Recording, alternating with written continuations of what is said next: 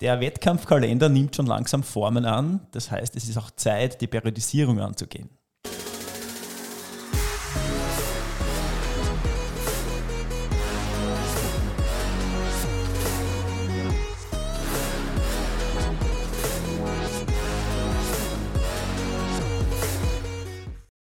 Herzlich willkommen zum Triathlon-Podcast von Sweet Spot Training. Und nach der Saison ist vor der Saison und vor der Saison ist nach der Saison. Stimmt beides? Ja, stimmt beides. Deswegen soll es heute um die Saison 2023 gehen, beziehungsweise um die Planung dahin. Und wir haben uns gedacht, wir plaudern ein bisschen drüber, ja, was halt so Sinn macht, wie man die, das Jahr gestalten kann, im periodischen Aufbau, teilweise auch was Wettkampfplanungen angeht. Und dabei haben wir uns überlegt, dass wir das dieses Mal vielleicht so machen, dass wir das aus zwei verschiedenen Sichten durchgehen. Also zum einen aus der Athleten, Athletinnen-Sicht von Sprint- und Kurzdistanz und aus der anderen Seite von Mittel- und Langdistanz. Und in diesem Sinne begrüßen wir euch zur heutigen Folge. Sausi, Mario und Hallo. meine Wenigkeit, der Gary. Grüß euch. So, schöne Einleitung, oder? Wunderschön. Wahnsinn. Äh, Selbstbeweihräucherung stinkt. Aber Reinhard Seminar ja. hat noch Plätze offen. Ja, runter, runterlesen kann er, der Gary. ja, danke. Das kann aber auch nicht jeder.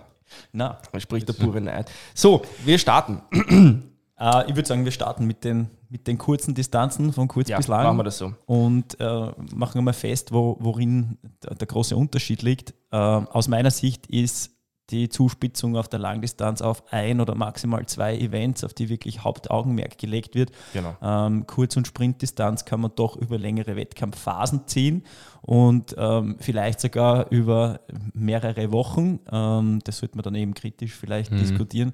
Ähm, aber genau darin liegt für mich der Unterschied und dementsprechend passiert auch die Periodisierung, der Aufbau bis dorthin anders. Ähm, genau. Äh, ich glaube, da, da sind wir auch noch nach der, nach, nach der alten Schule und ich denke auch, dass das äh, noch oft und viel so gemacht wird, seriös, ähm, dass man rückwärts, rückwärts periodisiert, das heißt dementsprechend von am Wettkampf, vom Hauptziel, von der Hauptwettkampfphase weg ähm, zurückrechnet und dementsprechend den Aufbau plant. Oder genau. macht ihr das anders? Hintergrund von der ganzen Geschichte ähm, ist, glaube ich, liegt auf der Hand. Ähm, die Regenerationszeit nach einer Sprint- bzw. olympischen Distanz ist ungleich kürzer als nach einer Halb- oder Langdistanz. Das heißt, es ergibt sich ähm, da schon, dass man mehrere Wettkämpfe machen kann. Ähm, beim einen oder anderen vielleicht auch monetär, weil es doch ein bisschen günstiger ist, als wenn man sich beim Ironman fünfmal anmeldet im Sommer. Ja, aber und an, andererseits vier, fünf Kurzdistanzen ja, genau, schlagen auch schon ganz schön zu Buche. Also, mm, ja. Ähm, auf jeden Fall. In einer Premium-Sportart. Ja, das, ist, das wird auch immer mehr. um, ähm, auf jeden Fall seriös beantwortet, ja, um, ähm, genau um das geht es und genau, es geht um die, um die Rückwärtsbetrachtung. Und jetzt ist natürlich die Frage, wie startet man? Und ich denke, da sind wir ja, wenn man jetzt aufs, auf die Saison 2023 vorausblickt, insofern eigentlich in dem Bereich schon relativ eingeschränkt, weil der Wettkampfkalender, wenn man sich das mal nach aktuellem Stand anschaut, eigentlich fast noch mehr polarisiert ist, als es in den letzten Jahren war. Das heißt, wir haben im, ähm, vor allem in dem Bereich, wo wir wohnen, also im Osten von Österreich, ist es da wirklich deutlich, dass es vor den klassischen Sommerschulferien quasi wirklich viele Wettkämpfe gibt und dann erst am Ende und über die Zeit dieser neun Wochen quasi, ähm, also sprich im Juli und im August eigentlich verhältnismäßig sehr wenig. Ja. Ich mhm. nehme jetzt einmal bewusst die letzte Augustwoche aus, wo dann eben ähm, Mondsee und Bodersdorf etc. schon startet. Das ist für mich eigentlich schon der, der Beginn vom, vom, vom Ende der ja. Saison. Ähm, das heißt, es liegt eigentlich da schon von den natürlichen Gegebenheiten auf der Hand, dass man eigentlich so quasi einen Double Peak macht. Ja. Ähm, das heißt, ja. Das heißt, jetzt ist es auch noch früh genug, wirklich zu starten und äh, gezielt ja. auf einen frühen Saisonhöhepunkt hinzuarbeiten, ähm, der sich dann eben bis Ende Juni zieht mhm. ähm, und mit auch mitunter Mitte Mai starten kann, aus meiner Sicht. Ähm, da, da, beginnen auch die ersten Wettkämpfe. Ja. Die sollte man womöglich dann vielleicht nutzen, um eben die große Spezifik, die wirkliche Spezifik äh, im, Trainings, im Trainingsreizen abzuarbeiten. Also äh, einen Trainingswettkampf zu machen und dann auf eine Periode von drei bis vier Wochen, drei vielleicht fünf bis fünf Wochen äh, Hauptwettkampfphase abzuzielen. Genau. Ich glaube, das, das ist das Stichwort, weil du hast das eh schon ein, äh, eingangs gesagt, das Thema mit der, mit der Formerhaltung über mehrere Wochen und quasi dem, diesem Wettkampfblock.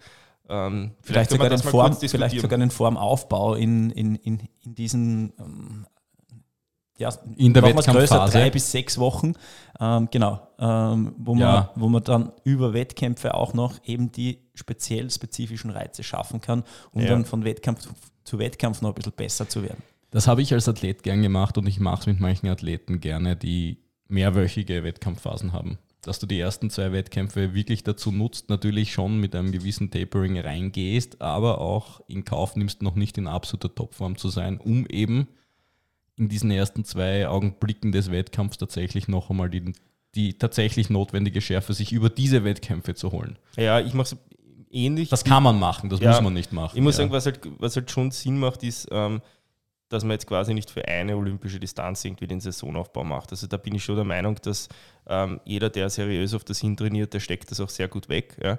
Mhm. Und da macht es aus meiner Sicht gerade eben aus dem angesprochenen, der millichen Gründen schon Sinn, dass man sagt, okay, man setzt sich drei Wochen hintereinander. Ich würde das drei aus meiner Sicht mit drei Wochenenden wirklich beschränken, weil dann ja. fängt es an, dass die Form bzw. auch die mentale Spannung wieder nachlässt. Aber es sind ja nur zwei und, Wochen. Ja, warte, und jetzt kommt der Punkt, und ich würde es ja. eigentlich mit um eine vierte Woche ergänzen, nämlich vor diese drei Wochen geschaltet, mit zum Beispiel, wenn man es jetzt auf die olympische Distanz betrachtet, ja. eine Sprintdistanz zum Anschärfen, wie es das du gerade gesagt hast, und dann drei Wettkämpfe, wo man wirklich versucht abzuliefern. Mhm. Und das sollte formtechnisch auch funktionieren. Vor allem kann man das Training halt wirklich so gestalten, dass es innerhalb dieser drei Wochen nach, nach einem Wettkampf zum wieder vor einem Wettkampf echt nur um eine Erholung, ein, ein Schärfe beibehalten quasi und wieder ein Hintapern ist. Ja. ja. Und das funktioniert erfahrungsgemäß sehr gut. Ja, was ich gern gemacht habe, war eben genau das, was wir gemacht haben. Dieses Verfahren setze ich ja gerne in der ersten Saisonhälfte ein. Ja. Um einfach aus diesem ganzen Trainingsblock, der im Frühjahr und im Winter da ist, tatsächlich einmal dem Athleten die Zeit auch zu geben, dass er dorthin kommt, wo er hingehört, nämlich auch in diese psychophysische Zuspitzung, was Wettkampf überhaupt ist. Und im zweiten Saisonblock kann das durchaus noch kürzer ausfallen, weil eh schon eine Wettkampferfahrung da ist, die gar nicht so alt ist. Ja, ein bisschen, ja. Ein, ein bisschen einschränken ja. möchte, möchte, ich das, möchte ich das Ganze schon. Ähm, es hängt doch sehr stark vom Athleten ab, ja, vom immer. Athletentyp. Immer. Ähm, und da gibt es auch gar keine klare Tendenz aus meiner Sicht, ähm, ob mehr, ein größerer Anteil an Athleten diese Art und Weise braucht oder nicht. Ich würde es ähm, ergänzen um Folgendes. Ich finde, wenn es wirklich um, um Anfänger geht, die die erste olympische Distanz machen, ich glaube, da sind wir uns auf dem Tisch einig, dass man nicht gleich jede Woche über drei Wochen eine machen muss. Ja? Sondern ich äh, habe jetzt bewusst diejenigen angesprochen, ähm, die auf der Distanz daheim sind, ähm, die das mhm. auch schon öfter gemacht haben und quasi deren Saisonziel ist, sich da regional irgendwie zu betteln. Und da funktioniert es dann schon über mehrere ja. Wochen. Ja, äh, die, die Einschränkung ist auch dahingehend ähm, von, aus meiner Sicht, dass äh, viele dann eben dem Wettkampfstress, den andauernden Wettkampfstress nicht standhalten können. Das stimmt, ja. Und äh, dementsprechend dann die Leistung vielleicht nicht besser wird. Man muss auch ganz, ganz ehrlich sagen, dass ein Wettkampf immer mit einem großen Aufwand verbunden ist, ähm, das ja. dann auch aus dem Umfeld oder im Umfeld gerechtfertigt werden muss. Ähm, ganz sicher familiäre Situationen mit einplanen muss. Also das ist ähm, hat, eine, hat eine eigene Dynamik. Ein Wettkampfwochenende. Ja, das ist halt jetzt schon, schon sehr individuell. Ähm, ja, ja, aber was, was für so alle sehr, gleich für viele, ist, es ist massiver Stress. Ja. Ein Wettkampf ist massiver Stress. Ja, ich, ich bin, da, bin da ja schon eurer Meinung. Das, was ich mal damit sagen wollte, ist, ich glaube, aus trainingstechnischer Sicht, und das ist wieder jetzt äh, ähm, die ganzen individuellen familiären Geschichten, die muss man dann sowieso im zweiten Schritt dazu nehmen. Das ist immer nachträglich einschränkend. Aber ähm, ich würde zum Beispiel nicht über diese vier Sommermonate jedes Monat eine olympische machen. Das macht aus meiner Sicht trainingstechnisch ja. deutlich weniger Sinn als ein Drei-Wochen-Block, ähm, quasi einen neuen Peak aufbauen und noch einmal einen drei Wochen Wettkampfblock. Das war mal die erste Herangehensweise. Dass danach natürlich die Frage ist, okay, wie kann ich das familiär, weil ist eh, liegt eh auf der Hand. Ja. Ähm, Absolut, wir sind aber beim Thema Periodisierung ja. und vorausplanend, vorausschauend, ja. arbeitend. Äh, dementsprechend sollte man vielleicht sich über das Gedanken ja. machen, ob das dann im Sommer oder dann, wenn es soweit ist, auch realisierbar ist. Äh, es hilft dann nichts, wenn man auf so einen Block hinarbeitet, aus meiner Sicht, auf einen Drei-Wochen-Block und dann wird das aber von vielen Seiten torpediert, aus welchen Gründen auch immer, den man vorher nicht am Schirm gehabt hat. Ja. Und äh, da macht Sinn, sich über das auch Gedanken zu machen oder gar nicht so sehr Gedanken machen, sondern ähm, sich dessen bewusst sein, dass da drei bis vier Wochen mit wenig Wochenendfreizeit auf äh, das Leben zukommt. Manche wollen das auch. Na eh. Na eh. ja, aber ich muss ganz ehrlich sagen, das ist etwas, was natürlich absolut einfließen muss und dass man dem Athleten, der Athletin bewusst machen muss. Das ist genau. vor allem bei nicht und wenig erfahrenen Athleten ein Problem, ähm, die teilweise auch in anderen Sportarten sehr erfolgreich gewesen sind, dass ihnen nicht klar ist, wie zeitintensiv Triathlon ist. Punkt. Das ja. ist etwas, das ist was sehr Partikuläres in unserer Sportart dass sogar bei Anfängern und Einsteigern unglaublich viel Zeit für Wettkämpfe und für Training drauf geht. Ich will mich jetzt gar nicht auf dem Thema aufhängen mit, aber dem, mit dem Zeitlichen, aber eins muss man da schon sagen, wenn am Sonntag ein Wettkampf ist, ist dafür im Umkehrschluss am Samstag weniger Training, als wenn es der klassische Weekend Warrior ist. Aber ganz ehrlich, ich bin am Samstag nie zu gebrauchen gewesen, wenn ich am Sonntag einen Wettkampf gehabt habe. Ich war das Du bist in vielerlei Hinsicht sonderbar. Nein, aber wenn ich es meine, ich habe durch die Zusammenarbeit mit meinen Athleten erst richtig begriffen, dass wir eigentlich alle Unsympathler sind am Tag vor dem Wettkampf. Es ist sogar besser, wenn der Wettkampf am Samstag ist, weil du am Sonntag dann mhm. einigermaßen entspannt bist. Und ich mhm. glaube, jeder, der den Sport ernsthaft betreibt, weiß, wovon ich rede. Mhm. Die, die ja. Anspannung, die normale Anspannung vor einem Wettkampf, dass du einfach nervös, fokussiert, weniger ansprechbar bist, reizbar eigentlich fast schon. Auch vorsichtig mit allem, was Nahrungsaufnahme angeht und so weiter. Mit das allem, ist, ja. ja. Weil du dich einfach auch mental zuspitzen möchtest auf den Augenblick, wo du dir für zwei, drei, vier, fünf Stunden wehtun wirst, mhm. das ist vollkommen normal. Wenn der Punkt aber, wie der Mario richtig eingewandt hat, klar ist, dann sage ich, macht es diese Clusterung in, an drei, vier Wochenenden tatsächlich Sinn, bei olympischen Distanzen das zu machen, wenn man auch den Mut hat, und das ist noch wichtig, zu erkennen, dass es in der dritten, vierten Woche, am dritten, vierten Wochenende durchaus möglich ist, dass die Form schon weg ist und dass man es die nicht dann noch einmal erzwingt, sondern dass Oder man dann sie sagt, kommt erst, hat es auch schon gegeben. Kommt erst, ja, das muss man interpretieren als Trainer, ja. das ist dann unser Job. Aber zu sagen, hey, okay, das war super und jetzt lassen wir es. Ja. Weil alles, was weitergeht, und das ist eine Tendenz, die der Mario, glaube ich, auch schon angedeutet hat, dass man kritisch hinterfragt, dass man nicht in die Versuchung kommt, noch einen Wettkampf mitzunehmen, sondern dass man auch die Zeichen erkennt, wenn es vorbei ist. Und das ja, ist vollkommen ja. okay und normal. Ja, genau. absolut. Genau, und das sollte man vielleicht jetzt auch schon am Schirm haben, dass man ähm, dann eben äh, die große Euphorie, die man jetzt vielleicht hat, ähm, um und sich anmeldet bei drei, vier, fünf Wettkämpfen. Das ist nämlich auch was, ja. Ähm, äh, übersieht und dann am Tag X oder in der Phase das überhaupt nicht umsetzen kann im Sinne des ja, Erfinders. Das ist ja, glaube ich, auch das Praktische bei den kurz, kürzeren Distanzen, dass einfach eine Nachnennung möglich ist. Das heißt, man kann sich einfach immer ähm, auch Rennen offen lassen, die man mhm. dann äh, relativ kurzfristig entscheidet. Gibt ja auch andere Sachen, kannst du ja auch nach dem zweiten Wettkampf ähm, krank werden, beispielsweise, weil es einfach wirklich komplett im aus dem Vollen geschöpft hast. Ja, das passiert auch nicht so selten.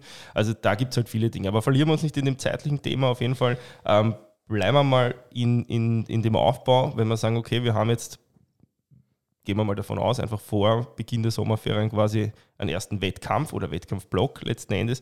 Ähm, wie schauen die Wochen davor aus? Ähm, wie schaut es in der Vorbereitung aus mit Vorbereitungsrennen, also mit dezidierten, wie es viele nennen, B- oder C-Rennen, also die eigentlich mhm. ähm, dafür da sind, um einen Trainingseffekt zu erreichen und nicht um irgendeine Wettkampfleistung abzurufen, die jetzt irgendwie sonderbar konkurrenzfähig ist. Ja, im, im, im Grunde sollte sich, die, äh, sollte sich die Leistung im Training hm, in den einzelnen Disziplinen immer mehr in Bezug ähm, von Distanz und Intensität an die Wettkampfleistung annähern. Ja. Ähm, sodass man dann mm, durch kurzfristigere Anpassungen oder durch kürzere Pausen zwischen den spezifischen Einheiten ähm, am Tag X alles eine, an einem Tag abrufen kann. Das heißt, da dann eben mehr Koppeltrainings, äh, mehr Koppelläufe, vielleicht einmal Schwimmen und Rad äh, koppeln und solche Dinge. Ähm, das wird zum Wettkampf hin, zu der Phase hin immer spezifischer und die, die Dichte von solchen Einheiten immer größer je weiter man wegkommt, desto unspezifischer wird es, desto länger werden die Pausen äh, und in, in, in Bezug auf Kurz- und, und, und ähm, Sprintdistanz wird die Belastung wahrscheinlich auch geringer, ähm, wird es polarisierter, das ja. ganze Training. Ich meine, ich muss schon sagen, ich finde es halt bei, bei, Sprint und, und, Kurzdistanz, wenn das die, die Zielsetzung fürs Jahr ist, doch praktischer, ähm, weil man leichter mehr Vorbereitungswettkämpfe unterbringen kann. Also sei es klassische Läufe, ja. da muss ich sagen, was extrem gut funktioniert, ähm, ist zum Beispiel mit dem Rad zu irgendeinem Dorflauf fahren und dort einen Fünfer oder einen Zehner Lauf quasi zu koppeln, direkt vom Rad absteigen und laufen, geht sich meistens aus organisatorischen Gründen nicht aus. Aber wirklich, dass man davor eineinhalb Stunden am Radl sitzt und dann läuft man einen Fünfer oder einen mhm. Zehner, ist ein extrem spezifisches Training, funktioniert super und es, Entschuldigung, es hält halt auch die Wettkampfspannung hoch. Und das ist halt alles ein Thema, was in einer Langdistanzvorbereitung, kommen wir nachher noch dazu, alles ein bisschen schwieriger ist. Weil wenn wir da einen spezifischen Reiz setzen wollen, dann sind wir halt bei wirklich sehr langen Wettkämpfen. Ja, das heißt, es fängt eigentlich beim Halbmarathon an, wenn wir da irgendwo in die, in die Sphäre kommen wollen. Oder? Und das zieht halt dann schon anders an der Substanz, ist natürlich auch mit einem anderen organisatorischen Aufwand und mit einer anderen Vor- und Nachbereitung verbunden. Weil man muss einfach sagen, wenn man jetzt eineinhalb Stunden am Rad sitzt und man bolzt dann einen Fünfer drauf, steht man am nächsten Tag besser da, als wenn man irgendwie mal einen Halbmarathon gelaufen ist auf Abschuss. Puh, ja, also der hängt dann schon nach. Also da muss man sich dann immer fragen, stellt der der Vorbereitungswettkampf einen Mehrwert zu diesem Wochenendtraining eigentlich dar. Was ich gern gemacht habe, war olympische Distanzen und Sprintdistanzen mit einer Vorermüdung aus dem Training. Ja, das also, erfordert halt ja. eine mentale Härte des Athleten, dass er nicht dann im Saft steht. Ja, und ja. dass äh, auch die, und das ist ein ganz spezifisches Thema für Triathleten und Triathletinnen, nicht seine Energie in Ausreden vor mhm. der Peer Group verschwendet, dass er, oh, ich habe so viel trainiert, ich bin da nicht hingedeppert und keine Ahnung was, ich will es nicht hören. Ja. Mhm. Ähm, Im Endeffekt war das etwas, was ich als Athlet gern gemacht habe und mit mental starken Athleten auch noch gern mache, dass man dann eigentlich schon die Wettkampfintensitäten für den eigentlichen Wettkampf ganz gut ablesen kann, wenn man mit einer Vorermüdung in eine olympische Distanz mhm. geht. Halbdistanz finde ich halt doch sehr arg als ja, spezifische Vorbereitung unmittelbar vor drüber, einer langen, ja. weil das doch Regenerationszeit braucht, gerade bei Athleten, die über 40 sind. Mhm. Ähm, aber das geht, das geht gut. Es ja. gehört halt sehr gut moderiert. Ja, absolut. Also da finde ich auch, ist das, das größte Hindernis ist eigentlich da das Mindsetting der meisten ja. Athleten und Athletinnen, ähm, weil man halt eigentlich im Vorhinein weiß, dass da am Abend sicher nicht die Bestleistung rauskommt. Mhm. Muss eigentlich Abendwettkampf sein, weil um 8 in der Früh ist es schwierig, dass man sich wirklich groß vormüdet vor. Aber Neufeld-Sprint ist zum Beispiel eine super Sache, ist immer am Samstag am Abend. Ja, da ja. kann man perfekt mit einer langen Samstagsausfahrt verbinden.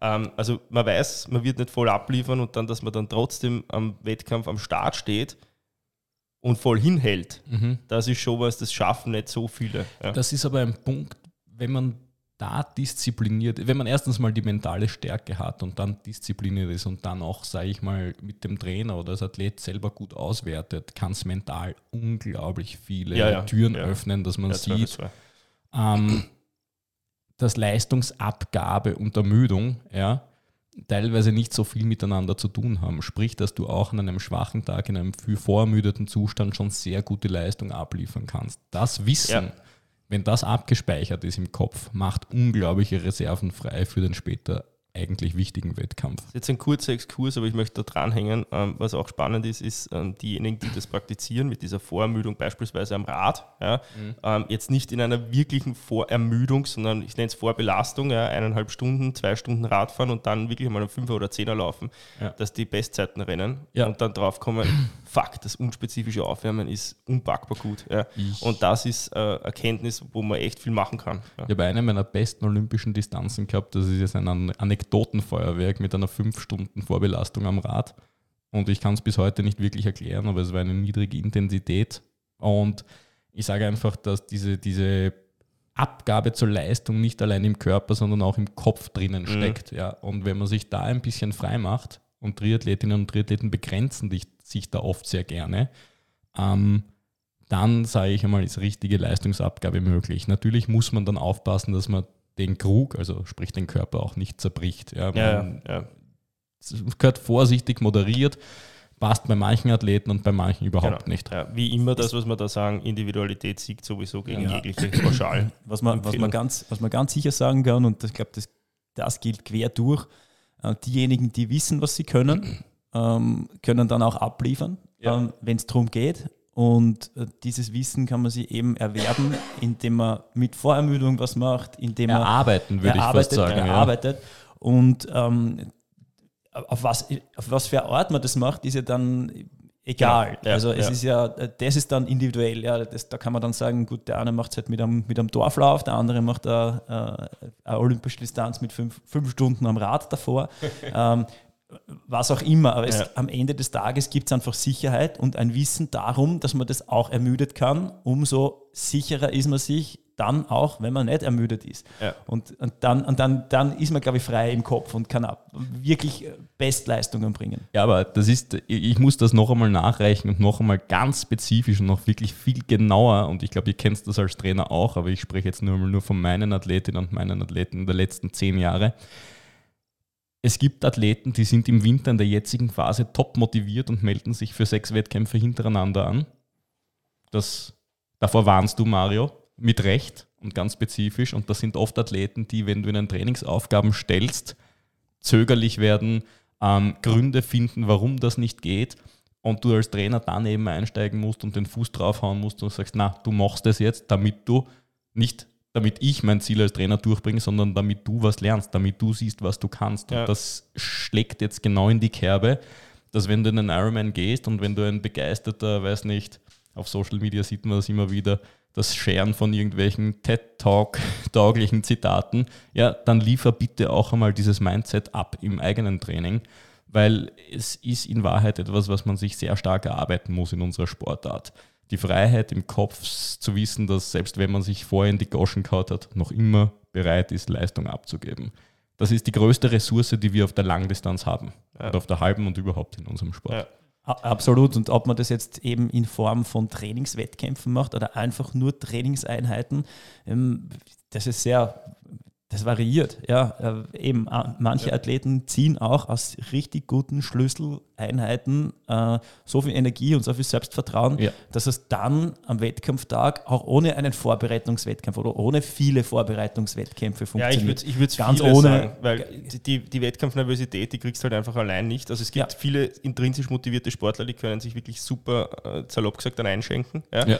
Ähm, aber es ist halt doch was anderes, wenn du auf der Startlinie stehst und da stehen ein paar neben dir, die du kennst kennst und ja, das ist einfach was anderes. Deswegen unterschreibe ich, ich würde sagen, Vorbereitungswettkampf würde ich immer mitnehmen. Das, wo ich eigentlich hin wollte, jetzt ursprünglich mit dem Thema, wir haben es jetzt eh angerissen, ist eher schon so die Phase, jetzt, ich sage mal, März, April, wenn wir jetzt mhm. beim Unipeak sind. Ähm, wie schaut es da aus? Quasi nur, nur trainieren und eigentlich mit dem Fokus auf den Juni oder da auch schon ähm, ja, klassische C-Wettkämpfe einbauen.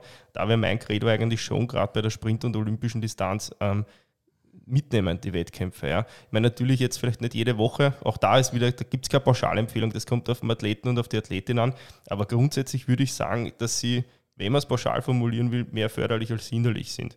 Und es ist halt schon auch, je schneller die Distanz wird und je besser man ist ja, und je weiter oben man sich auf der Ergebnisliste wiederfindet, desto wichtiger wird auch der motorische Part und auch der mentale Part, wie hart man drüber gehen kann. Und wenn soll jetzt keine Anekdote in der Form sein, sondern eher Erfahrung, was das angeht. Nach Covid ist extrem oft das Feedback kommen von guten Athleten.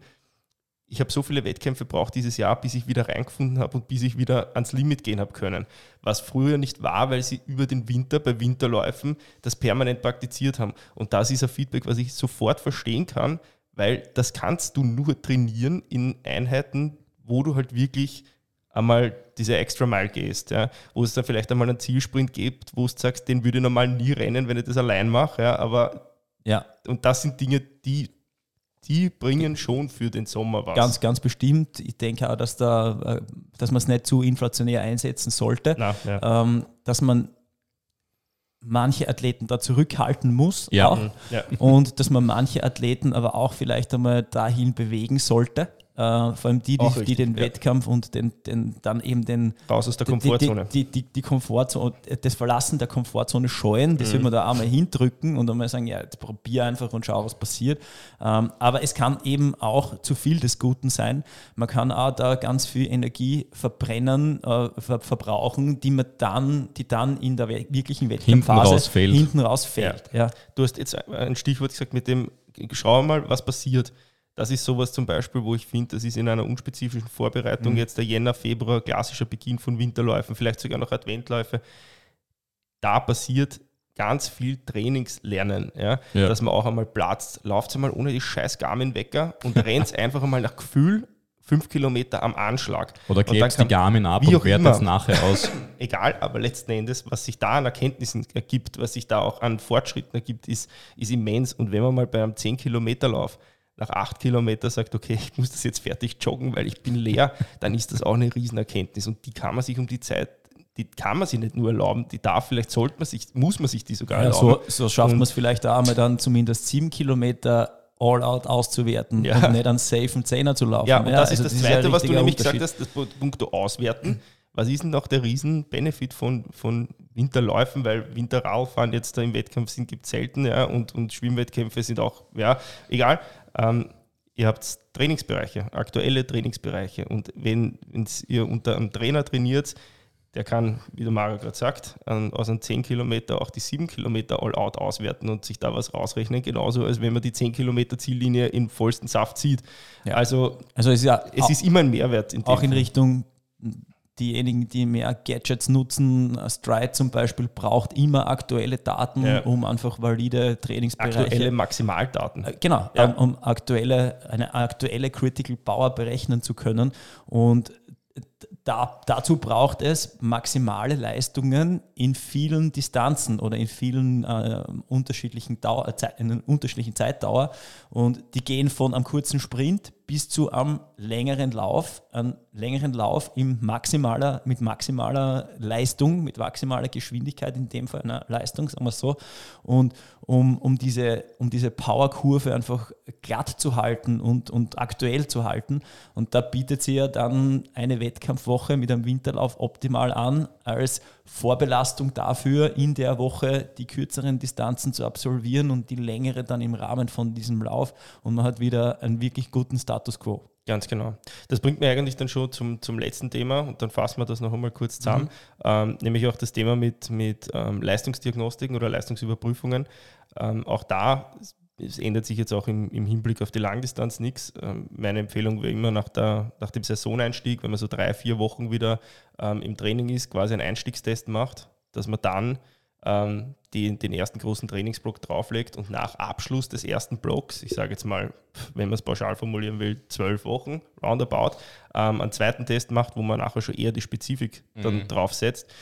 Und damit ist es in den meisten Fällen ähm, eigentlich getan. Diejenigen quasi, die im äh, Diagnostiklabor eine Flatrate haben, äh, die können das natürlich noch irgendwo ein drittes Mal testen, aber es ist natürlich auch immer eine finanzielle Frage und es ist auch immer die Frage, was ändert sich nachher noch an den Werten. Und da ist halt schon so, dass wenn man dann schon in der Wettkampfsaison ist, dass ein Trainer erstens einmal ähm, aus den Wettkämpfen sehr viel rauslesen kann. Das heißt, es nicht gibt alles, aber nicht sehr genau, viel. Ja, aber sehr viel. Also es gibt sich da schon ein gewisses Update und zum anderen muss man halt auch immer sagen, ähm, gut, es kommt darauf an, mit welchem Mittel quasi man die, die Leistungsdiagnostik durchführt, aber auch das muss wieder vor- und nachbereitet werden. Das heißt, in der direkten Wettkampfphase ist immer die Frage, gebe ich halt jetzt ein paar Trainingstage her, nur damit ich einen ähm, einen um zwei Watt geupdateten ähm, Schwellenbereich habe. Also das ist halt alles immer ja. so eine Abwägungsfrage. Aber letzten Endes, um das jetzt zusammenzufassen, ähm, Anfang der Saison einmal wirklich reinkommen, beruhigt reinkommen, ähm, dann macht der Leistungsdiagnostik Sinn, dann gibt es einen großen unspezifischen Block und ab dem kann man durchaus schon mit Winterläufen und Ähnlichem mitarbeiten.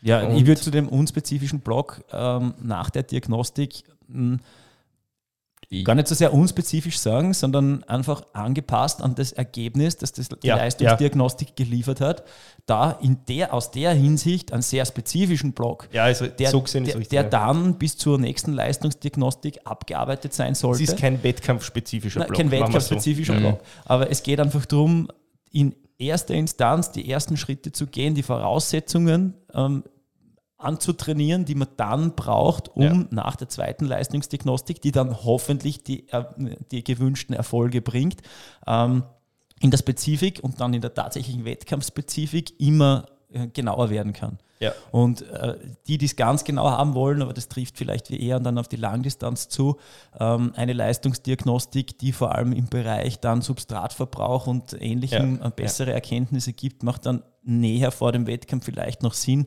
Äh, auf einer Kurzdistanz ist der Benefit eher überschaubar, ja, aus meiner Sicht. Ja, würde ich genauso sehen. Und ja, im Prinzip, das, das, was danach folgt, haben wir besprochen. Ähm, Vorbereitungswettkampf im triathletischen Sinne. Ähm, wo man wirklich die drei Sportarten durchgeht, macht Sinn. Auch Duathlons sind eine super Sache. Ähm, die wenigen, die es noch gibt. Und ja. dann wären wir schon beim ersten Trainingsblock, äh, beim ersten Wettkampfblock. Und ich würde da jetzt der Empfehlung von Mario auch nachkommen und vielleicht mit der, mit der Reservierung der Wettkämpfe für den zweiten Trainingsblock noch warten, weil ausverkauft sind sie selten. Das würde jetzt die Veranstalter jetzt nicht freuen, wenn man sagt, bitte wartet mit der, mit der Anmeldung, aber es muss ja einfach auch dann unterm Strich einen Sinn machen und einfach mal schauen, wie reagiert man auf den ersten Block, wie schaut nachher das Training aus. Ähm, naja, was sind dann wieder die Schwerpunkte? Genau, ja. es gibt ja da, ja, es gibt ja dann auch unter dem, in dem Wettkampfblock, den man absolviert, dann Favoriten, die kann man schon einmal anmelden, äh, Fixpunkte, die man ganz sicher ja. absolvieren möchte und als andere rundherum kann man sie noch eher offen lassen ja. ähm, und dementsprechend dann äh, auf dieses, auf dieses Hauptziel sagen, trotzdem hinarbeiten. Ja, vor allem praktisch ist es so, dass sich normalerweise jeder Triathlet, jede Triathletin irgendeinen Wettkampf raussucht und sagt, den will ich unbedingt machen. Mhm. Ja. Und wenn es gut genau. läuft, dann mache ich den auch noch. Und genau den, den man nur macht, wenn es gut läuft, den würde ich vielleicht nachnennen ja. oder später anmelden. Und, also ja. bei den kürzeren Distanzen würde ich sagen, macht es jetzt durchaus Sinn, sich über das ganze Jahr für drei bis sechs Höhepunkte zu committen. Das macht Sinn. Sechs ist eh schon viel. Ja, ah, und, und das sollte man recht gut sortieren. Da sollte man schauen, dass der zeitliche Abstand so gewährleistet ist, dass das, was wir vorher besprochen haben, auch eingehalten werden kann. Stichwort seriöser Aufbau und nicht in einer Wurst durchtrainieren. Ja. Meine, auch das kann man machen, wenn man sich das wünscht. Ja. ja. Das ist eine Trainingsfrage. Das ist und, wieder so individuell Thema jetzt. Und auf der Langdistanz, Halbdistanz ergibt sich das allein aus den Erholungszeiten, dass sich da, ja. außer wenn man sehr viel fliegen möchte, nicht so viel ausgeht. Ja. ja. Die, die, der Abschluss dieser Periode, dieser Wettkampfperiode, ist dann eben dieser Block in diesem Fall mit den paar Wettkämpfen. Ähm, wir sind jetzt davon ausgegangen, das ist irgendwo Anfang Juli. Ähm, natürlich ist dann die Saison noch nicht aus. Das heißt, es folgt dann im Prinzip eine zweite, eine weitere Periodisierung von dem Ausgangspunkt aus. Das Niveau ist bei den meisten und hoffentlich höher als jetzt im Winter äh, oder im das Herbst beim, beim Einstieg. Und man muss dann von der Situation ausgehend auch wieder ähm, einen wahrscheinlich einen kleinen unspezifischeren Refresher-Block ja, setzen, ja. Der dann die zweite Saisonhälfte vorbereitet. Im Prinzip ist es eine weitere Periodisierung von einem anderen, äh, Ausgangs-, von einem anderen Ausgangspunkt weg, ähm, aber die Prinzipien sind dieselben. Genau. Kommen wir vielleicht, ähm, das werden wir wahrscheinlich jetzt eher kürzer abhandeln, weil es vieles deckungsgleich ist, zu einer Saison mit Halb- und Langdistanzen als, ähm, als, als Wettkampffokus. Ich würde sagen, was den Saisonbeginn angeht, ändert sich genau gar nichts aus meiner Sicht. Also auch da wieder Eingewöhnungsphase, Leistungsdiagnostik und daraufhin quasi den ersten großen Trainingsblock. Die, die Inhalte des ersten Blocks werden wahrscheinlich äh, sehr ähnlich sein. Äh, gar nicht so sehr. Es hängt wieder vom Ergebnis der Leistungsdiagnostik ab ja, oder von dem Athleten, klar. Aber äh, sehr oft ist es eher dem gegenläufig. Also ähm, die Spezifik die spezifische Leistung ist doch in einem anderen Bereich, also von ja. Kurz- und, und Sprintdistanz. Und dementsprechend ist die unspezifische Leistung woanders. Ja, wobei ich sagen muss, ich, ich verstehe nicht, was du meinst. Ich, ich, ich versuche es mal, mal aufzudröseln. Ich glaube, ja, ich weiß, was der Mario meint. Ähm, wenn man es ganz allgemein formulieren will, ohne Daten einer Leistungsdiagnostik, mhm. würde, ich, würde ich sagen, ist wahrscheinlich die unspezifische, die unspezifische Phase bei allen Distanzen ähnlich, weil man würde dann wahrscheinlich sagen, okay, man macht es ähm, halt polarisiert und sei es auf der einen ja. Seite im V2 Max-Bereich und auf der anderen mhm. Seite im Fettstoffwechselbereich. Das hast du wahrscheinlich auch gemeint, Sause. Ja. Ähm, und jetzt ist es natürlich ja. aber so, wenn jetzt da ähm, direkt nach der Eingewöhnungsphase eine Leistungsdiagnostik da ist und man will quasi an den spezifischen Problemen, nicht an der Wettkampfspezifik arbeiten, kann das mitunter komplett gegenläufig sein ja. zu dem, was man allgemein pauschal machen würde. Ja, wobei da würde ich die Unterschiede individuell zwischen den Athleten fast größer sehen als zwischen den Distanzen. Ich würde nicht sagen, dass das ein Zündle jetzt. Ja, aber das ist nicht ein Entweder-Oder, würde ich sogar sagen. Ja. Ich würde sogar sagen, das mhm. ist beides. Ja. Na, ich sage es deswegen so ähnlich und provokant, weil wir in der Vorbesprechung ja auch gesagt haben, dass es ähm, ja ein Langdistanztraining der alten Schule gibt und dass mhm. das vielleicht noch manche vernachlässigen, dass die Polarität des Trainings gerade in den hohen Intensitätsbereichen auf der Halb- und Langdistanz nicht vernachlässigt werden sollte. Ja. Sehr spezifisch ja. auch deswegen, weil man in der älteren Literatur der, ich sage jetzt nicht Nullerjahre, sondern 90er Jahre ja tatsächlich in Kauf genommen hat, dass Langdistanzathleten VO2 Max-Werte von 10 Millilitern weniger hatten. Das nahm man in Kauf.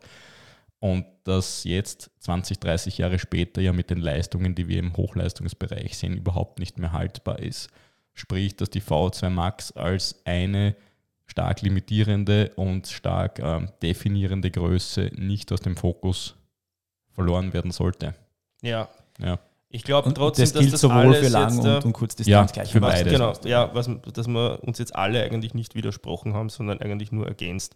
Ähm, ja, ja, wenn ich, das, wenn ich Die, dich richtig verstanden habe. Ja, ja, also es geht, es, geht, es geht darum, dass die spezifische Leistung eines Langdistanzlers, Mitteldistanzlers, wobei Mitteldistanz kommt schon sehr stark, ja. hängt sehr stark vom Niveau Aus welcher ab. Richtung er kommt. Ja, ja. Ähm, wie, wie, wie leistungsstark der Athlet ist, die, die Athletin ist. Aber Langdistanz und Olympisch und Sprintdistanz ganz eine andere Wettkampfleistung notwendig ist und dementsprechend der Weg dorthin wahrscheinlich anders ist. Äh, das heißt nicht, dass der komplette Saisoneinstieg nicht auch wieder ähnlich ist, aber die Schritte, ja. die danach ja. folgen, die, die unterscheiden sich sehr Dann wohl und sehr richtig, stark. Richtig und ähm, die spezifische Leistung, die ein Langdistanzler braucht, ist halt in einem viel niedrigeren Bereich, mhm. in einem viel niederintensiveren Bereich als eines Kurzdistanzlers. Und da braucht man vielleicht zwei Schritte dazwischen auf der Kurz- und Sprintdistanz, ja. aber der Langdistanz reichen meistens zwei bis drei Schritte aus. Ja, ja stimmt. Ja. Ähm, was die Winterläufe angeht, glaube ich, können wir auch kurz ähm, mhm. sagen, dass es durchaus Sinn macht, auch da im Sinne vom, vom polarisierten Training, wenn man es allgemein formulieren will, ähm, kann es auch durchaus Sinn machen, für einen Langdistanzler bei allen drei Winterläufen einen Fünfer zu laufen. Das ist, nicht, das ist kein Ausschlusskriterium. Genauso wie es Sinn machen könnte, das ist wesentlich seltener der Fall, bei allen drei Winterläufen einen Halbmarathon zu laufen. Also das ist eine ganz mhm. individuelle Sache. Letzten Endes würde ich aber trotzdem sagen, diese Winterwettkämpfe würde ich einfach mitnehmen aus einem, ähm, aus einem Spannungsgrund und gerade beim Hinblick auf eine Langdistanz, wo wir von wahrscheinlich einem, maximal zwei Saisonhöhepunkten sprechen, ist die Wettkampfdichte überschaubar. Das heißt, wenn man sich jetzt anschaut, um die Jahreszeit, die Tage sind extrem kurz, es ist wahnsinnig zart noch bis zum ersten wirklichen Höhepunkt, der war dann mhm. wahrscheinlich für die meisten Österreicher irgendwie Klagenfurt ist oder so. Ähm, da die Spannung zu halten bis Mitte Juni ist eine Aufgabe. Und die Karotte vor der Nase hilft an jedem. Und wenn man die einfach einmal alle fünf Wochen hat, genau. mit einer gewissen Erkenntnis, positiv wie negativ, das hilft der Motivation und das hilft den Trainingsbetrieb ähm, qualitativ hochwertig zu halten und macht es für den Kopf einfacher. Also da kann ich immer nur sagen, ich bin ein Freund von Winterläufen und vor allem auch als Trainer, weil ich ein andauerndes Update von der Laufleistung bekomme, was immer praktisch ist. Ja, und es gibt auch logistisch sehr einfache Möglichkeiten ja, oder voll. große Dichte an, an Laufwettkämpfen ja. wieder. Also ähm, ich glaube, da ist für jeden irgendeine Möglichkeit dabei. Ähm, genau. Langdistanz in Bezug auf Vorbereitungswettkämpfe. Die kritische Frage, machen Sprint und olympische Distanzen in der Vorbereitung für eine Langdistanz Sinn? Wenn ja, warum? Ich würde sagen, es ist ein ganz ähm, individuelles Thema, was jetzt vor allem durch den Wettkampfkalender eine neue Dynamik gekriegt hat. Also jetzt wie soll ich sagen, wie es bisher war, war der klassische Teil, dass man sagt, wenn man Klagenfurt macht in der ersten Juliwoche, dann hat sich sowas wie St. Pölten oder Linz super, angeben, äh, super geben. Ähm, jetzt sind wir nach, natürlich noch im Datum zwei Wochen nach vorn gerutscht, jetzt rutscht alles ein bisschen zusammen, jetzt wird alles ein bisschen dichter und eine Halbdistanz als Vorbereitung kostet halt schon eine gewisse ähm, Regeneration. Das macht es deswegen nicht weniger empfehlenswert, sondern nur mehr bedenkenswert, also im Sinne der Planung ich finde, es kann jetzt durchaus Sinn machen, wo ich früher eigentlich eher der Gegner war, dass man Sprint oder Olympische, eher Olympische, ähm, als mhm. Vorbereitung für die Langdistanz macht, weil einfach die Regenerationszeit kürzer ist. Ja. Jetzt kommt aber noch ein Aber, wo ich mir gleich einmal selbst widerspreche. Wenn man einen Sonntag in der Phase, und wir sprechen da von Ende Mai, wenn Mitte Juni jetzt Klagenfurt ist, trainiert, ist die Belastung von so einem Sonntag auch sehr hoch. Ja. Das heißt, ich denke mal, wenn man ähm, jetzt in einem Bereich ist, wo man sagt, man macht die Halbdistanz in irgendwas zwischen 4,30 und 5,30, ähm, wird das wahrscheinlich einer normalen Trainingszeit von diesem Sonntag entsprechen. Nicht der normalen Intensität wohlgemerkt, ist schon klar. Ähm, aber dann kann man das wahrscheinlich auch trotzdem sehr gut wegstecken, weil man ja auch den Umfang durchs Training gewohnt ist. Also unterm Strich ja, ähm, es kann alles Das Problem ist ja das. Andererseits ist es ja auch wieder im Sinne der Annäherung an eine ähm, spezifische Belastung, ähm, machen dann auch so lange und doch intensive ja. Einheiten Sinn. Also wieder mit dem Mindset hingehen, okay, es ist jetzt äh, ein wirklich wichtiger, ein wirklich wichtiges Training, ein Trainingswettkampf und ich würde da schon aneinandergereiht in jeder Disziplin eine hohe Intensität äh, realisieren, die dann vielleicht am Wettkampftag auf einer Langdistanz umsetzen kann. Also, Aber das Problem mit der Halbdistanz vor einem Ironman ist ja eigentlich nur eines. Das Hauptproblem ist die unbefriedigende Antwort, es hängt davon ab. Na naja, gut, ja, ja, gehen wir mal beide mhm. extremen Positionen aus. Es kann auf der einen Seite super geil sein, weil du schon eine sehr genaue Vorstellung von deiner Einschachtelung des eigentlichen Wettkampftempos hast. Es gibt wahrscheinlich keine bessere Möglichkeit, außer natürlich eine Langdistanz selbst, aber die kostet dann wirklich zu viel im selben Saisonaufbau als eine Halbdistanz. Super genial. Jetzt haben wir natürlich das Problem, dass es sehr spezifische Augenblicke im Leben des Athleten geben kann, wo eine Halbdistanz vielleicht einfach doch zu viel kostet und mhm. ein zu großes Risiko ist. Und das Problem ist ja das finanzielle Commitment einer Halbdistanz, die ja nicht so billig ist. Ja, und der damit einhergehende fehlende Mut zu sagen, mhm. im Notfall, ich scheiß drauf. Das ist ja das eigentlich ja. Ärgerliche, weil viele Athleten sich durch den finanziellen Druck bemüßigt fühlen, dass sie dort jetzt starten müssen wenn dieser finanzielle Aspekt wegfiele, würde ich sagen, ja, Halbdistanz, melde dich an, schauen wir uns ist an. Es, ist noch anders? Ähm, muss ja nicht einmal nicht stattfinden, aber einfach dann die Idee oder der Mindset, okay, ich stelle mir jetzt an die, an die Startlinie und bringe nicht die mhm. maximale Leistung für eine, für eine Mitteldistanz. Ja. Das ist eher das Problem. Ähm, und, und liefert dann nicht meine Bestleistung auf der Mitteldistanz ab, sondern ordnet es dem Ziel unter, auf der Langdistanz gut zu sein. Das, das stimmt. stimmt, ja. Ich denke mal halt, dass das Riesenargument für eine Halbdistanz im Sinne von, äh, also im Hinblick auf eine Langdistanz ist, das Austesten von der Ernährung. Ja. Ähm, also wir kommen da in einen Bereich, der nicht nur sehr lang ist, sondern auch sehr intensiv. Das heißt, das ganze ähm, System steht einmal wirklich unter Stress. Ja, die Workload das, ist so spezifisch genau, geil. Und das kannst du, ja. das, das kriegst du auch Training alleine kaum simulieren. im Training nicht hin. Nein, also wenn ich sage, die Handgriffe und, und die Abläufe, die ja sehr ähnlich sind zu einer Langdistanz, wenn man Mitteldistanz startet, die dunklen Momente, größeren Labels, äh, dann hat Stimmt. man da auch schon wieder ein, ein, ein, ein Learning. Ähm, Aber allein auch mal, dass du die Intensitäten in, in, im, im, ähm, im Training nicht hinkriegst. Also wenn du jetzt sagst, wie schaut ein klassisches Training um die Zeit von mir aus aus, machen wir es ganz salopp gesagt, vier Stunden Radfahren, eine Stunde koppeln, irgendwas, jetzt ohne Inhalte. Ja. ja. Selbst wenn man sagt, man versucht das ähm, relativ intensiv zu fahren, es wird anders sein. Der ganz, die ganze Vorbereitung ist anders. Man steht in der Früh anders auf, man ist nicht nervös, der Magen zittert nicht. Man mhm. hat in der Früh nicht 19 Stuhlgänge, bevor man sich aufs Radl setzt, ja, sondern vielleicht nur einen. Also ist, das sind alles Dinge, ja, die, die anders funktionieren. Das, was ich am Vortag esse, ist hundertprozentig was anderes, als was ich beim Wettkampf essen werde. Ja. Das heißt, das, du kannst es im Prinzip nur im, im Wettkampf trainieren. Und da kommt schon oft wirklich die Erkenntnis, Alter, ich habe geglaubt, ich vertrage das, ja. aber irgendwie nicht. Aber Marios Einschränkung, dass man, ich greife jetzt einmal 5%, äh, weniger Leistungsabgabe in Kauf nimmt bei dieser, bei dieser Halbdistanz, ist genial, ja weil ich der Ansicht bin, dass das das Risiko und die Erholungszeiten sehr kalkulierbar macht. Setzt aber sehr Setzt aber, vor. und würde ich, das ist das, was ich sagen wollte, setzt voraus, dass du einen sehr erfahrenen, mhm. ähm, disziplinierten Athleten hast, der seine, wie soll ich sagen, Duftmarke in dem Sport schon gesetzt hat. Weil ja, die ja. Wahrheit ist ja, dass die versuchen, wenn es dann mitten im Wettkampf doch gut läuft, einem ja. die Pferde durchgehen und du hast die Woche oder zwei Wochen später Langdistanz, dann kann das gewaltig in die Hose gehen. Du musst echt dein Ego kontrollieren können. Und das, das ist etwas, was nicht jeder drauf hat. Ja, ja. sagen wir es mal so. Schön diplomatisch formuliert. Ja. ja ich wüsste nicht, ob ich es in meinen 20ern, Antwort ist nein, Na, hätte ich nicht drauf gehabt. Erst am Ende, sagen, in den letzten vier, fünf Saisonen hätte ich das wirklich so durchziehen können und habe ich auch gemacht. Aber vorher ist die Wahrheit die, wenn es läuft, dann läuft es und du schenkst dir ein und dann liegst du im Ziel und es wird schon irgendwie gehen mit der Erholung und die Wahrheit ist nein. Und ich glaube, dass in dem klassischen Triathlon-Starterfeld das acht von zehn Leuten so geht. Ja. Vielleicht sogar neun von zehn. Und das ist jetzt nicht einmal was Schlechtes, Nein, aber es um ist einfach Willen, so. Weil du ja. brauchst ja genau diesen Antrieb und ja. den Ehrgeiz auch, damit du nachher gute Leistungen abrufen kannst, weil sonst würdest du jedes Mal denken, ah, machen wir heute halt 95 und heute 90 Prozent. Also der, der Sport lebt ja von dem, dass man sich wenn es rennt, rennen soll. Ja. Aber du hast es richtig gesagt, es geht im Prinzip darum, dass man das dem großen Ziel unterordnet. Ja. ja. Und diejenigen, die sich zurückhalten können und das vorausschauen und sagen, Dafür liefere ich auf der Langen dann richtig mhm. ab. Und ja, zwar noch einmal mit den 5%, die ich mir da eingespart ja, habe, die haue ich dort wie, drauf. Wie sind wir zu dem Punkt kommen, wie sind wir zu der Situation kommen? Die, die, Frage, die Frage war, war, ist eine olympische Distanz, eine Sprintdistanz oder eine Halbdistanz eine als Vorbereitungswettkampf interessant, als Vorbereitungswettkampf, mhm. als C-Wettkampf, als D-Wettkampf davor. Ja. Äh, ja, wenn sich der, der Athlet, die Athletin kontrollieren kann, für alle anderen trainiert. Ja.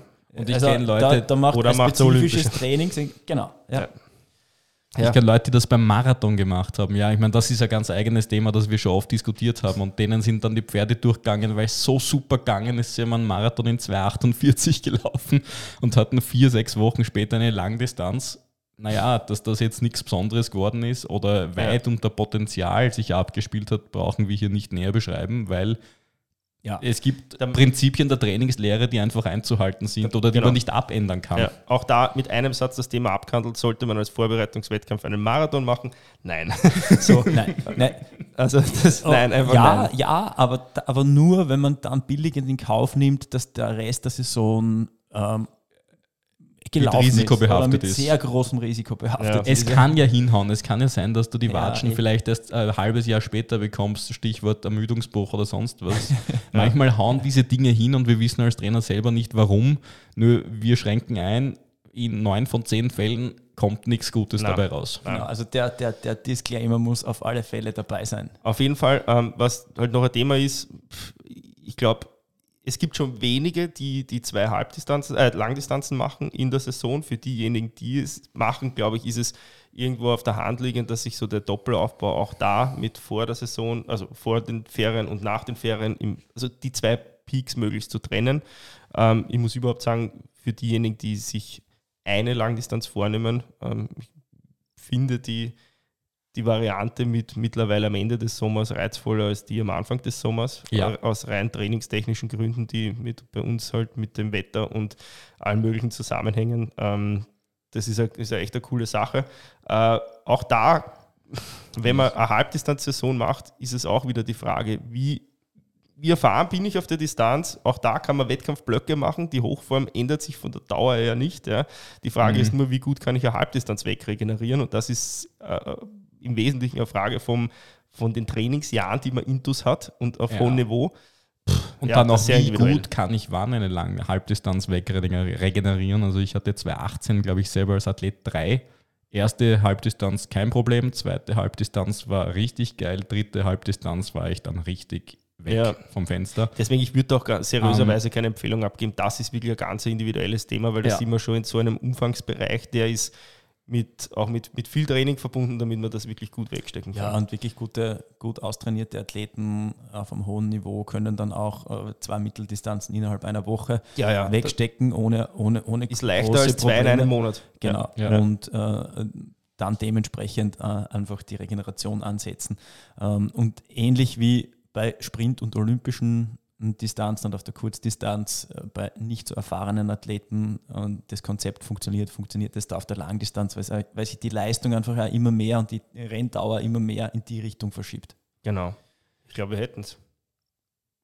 Ja. 47 Minuten Plauderei über die Saison 2023. Es war schön mit euch. Ja, Meine Lieben, wir wünschen euch viel ein, Spaß ein beim Planen der Saison. Wenn ihr Hilfe braucht dabei, dann könnt ihr uns jederzeit schreiben unter info.sweetspot-training.at. Genau, andere Ansonsten, Fragen aus Kommentar auch gerne. Genau, sonst sagen wir danke fürs Zuhören und viel Erfolg jetzt schon für die kommenden Wettkämpfe. Alles Liebe Gute, Grüße. Bis zum nächsten Mal. Ciao.